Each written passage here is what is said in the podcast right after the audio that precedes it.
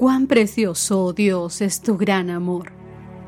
Todo ser humano haya refugio a la sombra de tus alas. Bienvenidos sean todos al, estudio, diario de la Biblia.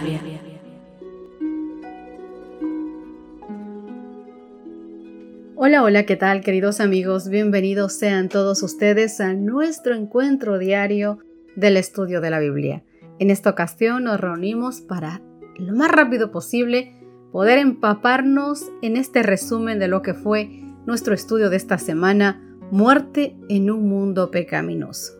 Romanos capítulo 5, verso 12 nos dice, Por tanto, como el pecado entró en el mundo por un hombre, y por el pecado la muerte, así la muerte pasó a todos los hombres, por cuanto todos pecaron, dice la palabra del Señor. Queridos amigos, en años recientes se han realizado estudios sobre lo que se denomina experiencias cercanas a la muerte, ECM. Resulta que la gente muere por cuanto su corazón deja de latir y deja de respirar. Sin embargo, luego vuelve a la vida en unos segundos, en un instante, pero vuelve con historias fantásticas de haber flotado en otro plano de existencia y encontrarse con un ser de luz, algunos incluso comentan y hablan de encuentros con parientes fallecidos de hace ya mucho tiempo. Muchas personas, incluso personas cristianas que no comprenden la verdad sobre la muerte, creen que estas historias son una prueba más de la inmortalidad del alma. Sin embargo, y esta debería ser la advertencia más clara de que algo anda mal, la mayoría de los que tienen estas experiencias afirman que los seres espirituales que conocieron durante las ESM les dieron palabras reconfortantes, declaraciones agradables sobre el amor, la paz y la bondad. Pero ninguno de ellos dice haber escuchado nada sobre la salvación en Cristo, nada sobre el pecado, nada sobre el juicio. Mientras probaban el más allá cristiano, ¿no deberían haber recibido al menos una pequeña pizca de las enseñanzas cristianas más básicas? Sin embargo, lo que se les enseña suena más a un dogma de la nueva era, ¿verdad? Lo que podría explicar por qué en muchos casos salen menos inclinados al cristianismo de lo que estaban antes de haber muerto. Además, ¿por qué ninguno de los cristianos convencidos de que sus sueños ESM eran un anticipo del cielo cristiano recibió ninguna teología cristiana mientras estuvo allí? Pero sí que recibieron una gran dosis de sentimentalismo de lo que se llama la nueva era? La respuesta es simple, los engañó el mismo que hace muchos años engañó a Eva en el Edén. Y también con la misma mentira, queridos amigos. La Biblia dice que Dios creó este mundo completamente perfecto mediante el poder de su palabra, porque la palabra del Señor dice que Él dijo y fue hecho, Él mandó y existió. Salmos capítulo 33, verso 9. Y al final de la semana de la creación, vio Dios que todo lo que había hecho era bueno, y no solamente bueno, sino bueno en gran manera, dice Génesis capítulo 1, verso 31. Pero Satanás había sido expulsado del cielo, y éste usó sus artimañas para inducir a Eva y a Adán a pecar, y en consecuencia iniciar la destrucción gradual de toda la creación de Dios en este mundo. Génesis 3. Una de las consecuencias más nefastas de la caída de los seres humanos fue la nueva realidad de la muerte, algo completamente inexistente hasta ese entonces. Como dijo el apóstol Pablo, cuando Adán pecó, el pecado entró en el mundo. El pecado de Adán introdujo la muerte de modo que la muerte se extendió a todos porque todos pecaron. Romanos capítulo 5 verso 12. En esta semana pudimos ver cuatro interpretaciones distorsionadas de Génesis capítulo 3 y luego las enseñanzas bíblicas relacionadas con la tentación, la caída, el pecado, la muerte y el plan de salvación.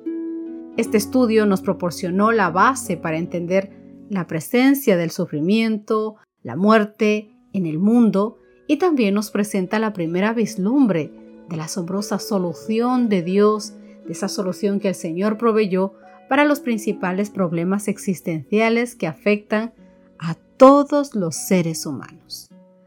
Veamos estas cuatro malinterpretaciones que nos han llevado a distorsionar lo que sucedió en el jardín del Edén. Primero, la historicidad del relato de la caída del Génesis ha sido distorsionada por medio de la interpretación engañosa de este pasaje. La primera es que sugieren de forma simbólica y alegórica que la caída se produjo a través de relaciones sexuales. Para Filón de Alejandría, que vivió entre el año 20 al 50 después de Cristo, los elementos del relato de la caída son tipos, tipos que proyectaban una verdad alegórica, que según él tenía una explicación mística, y propone que la serpiente era el símbolo del placer y que Adán y Eva participaron de ese placer, que lleva a la generación de los hijos. Intérpretes posteriores identificaron más explícitamente al comer del fruto prohibido con las relaciones sexuales. Pero querido amigo, esto no puede ser así porque si la caída fuese el producto de tener relaciones sexuales, ¿cómo entonces Adán y Eva iban a cumplir la orden que les dio Dios? De ser fructíferos, de multiplicarse y de llenar la tierra para sojuzgarla en Génesis capítulo 1, verso 28. Otra terrible distorsión sugiere que la serpiente vio la unión de Adán con Eva y comenzó a codiciar a la hermosa Eva e incluso planeó matar a Adán para casarse con ella. Así, un día cuando Eva se separa y está sola, la serpiente la seduce y la deja embarazada de Caín. Y entonces el Señor se enoja y maldice a la serpiente.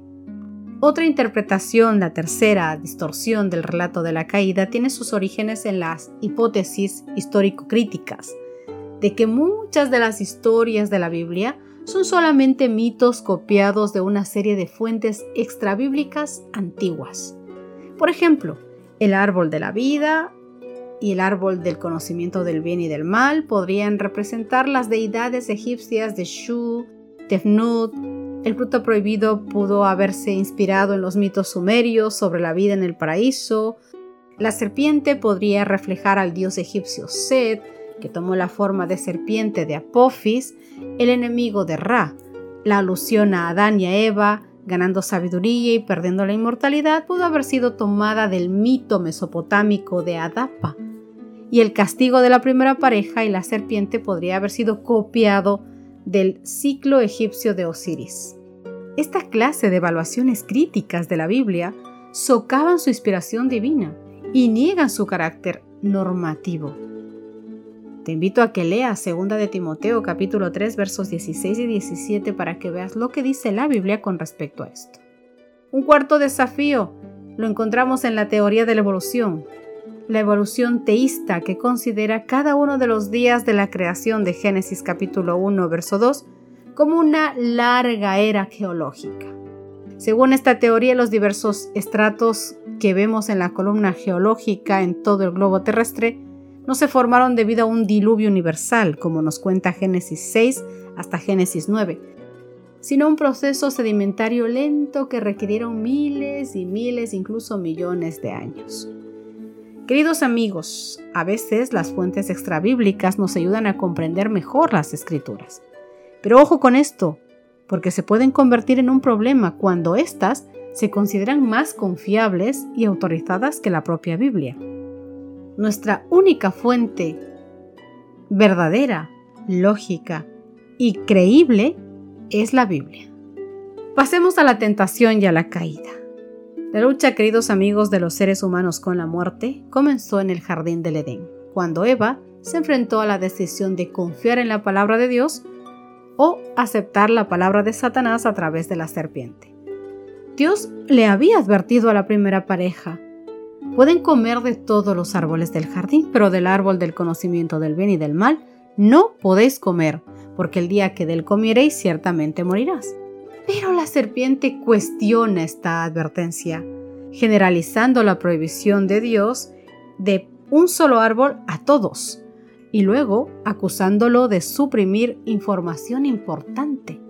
Finalmente le ofreció a Eva el conocimiento que le abriría la mente, en Génesis capítulo 3 versos 1 y 5 diciéndole, seréis como Dios. Después de haber sido expuesta al árbol de la ciencia del bien y del mal, Eva tuvo que confiar en la afirmación de Dios, ciertamente morirás, o en la negación de la serpiente. No es cierto, no van a morir. Eva se asombró al ver que una serpiente primero hablaba. Su curiosidad hizo vulnerable a sus seducciones sofisticadas. Para ella la palabra de la serpiente sonaba muy lógica y más convincente que la palabra de Dios.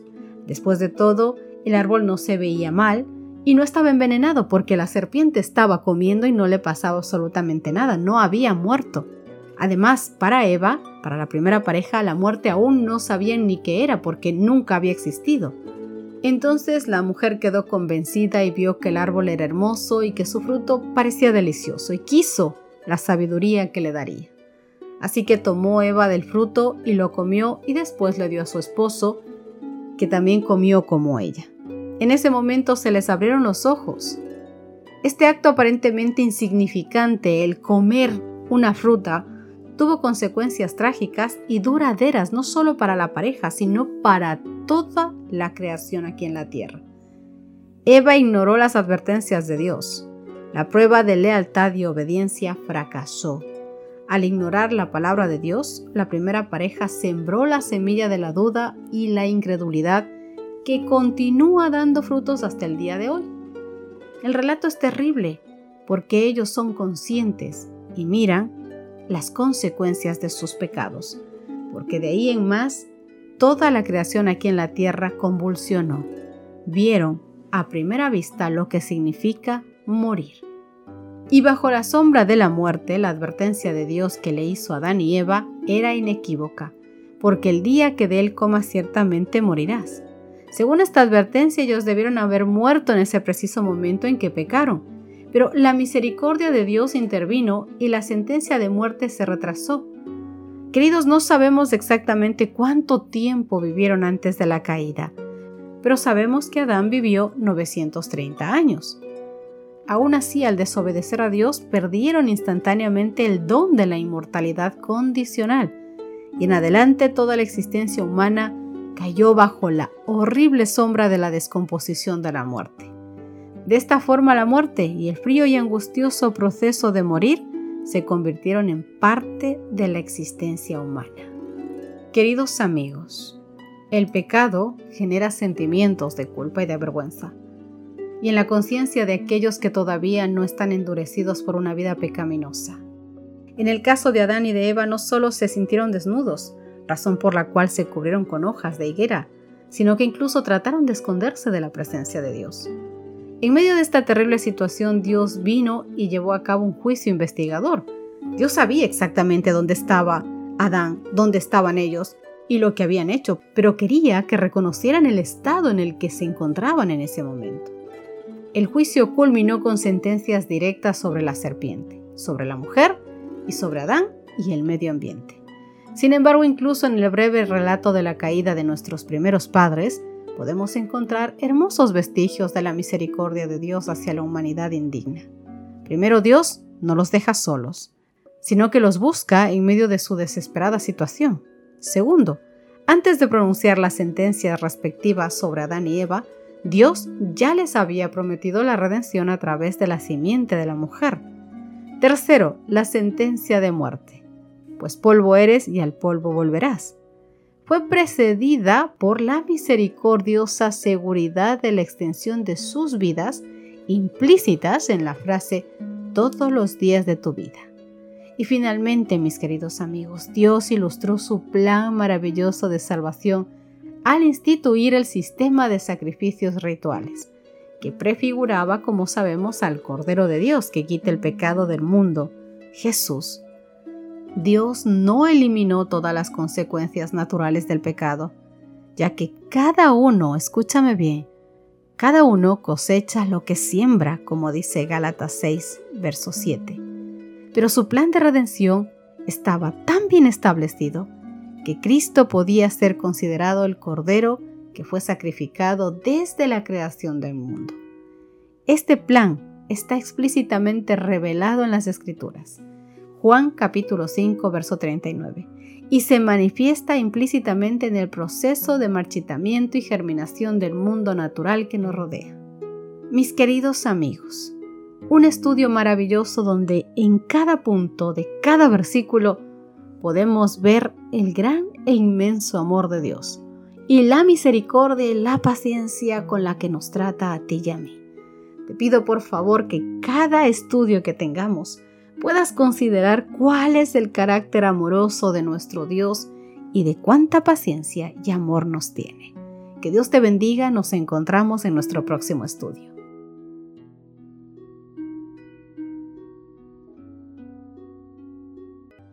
Gracias por acompañarnos. Te esperamos mañana. Te recordamos que nos encontramos en redes sociales. Estamos en Facebook, Twitter e Instagram como Ministerio Evangelike. Y también puedes visitar nuestro sitio web www.evangelike.com.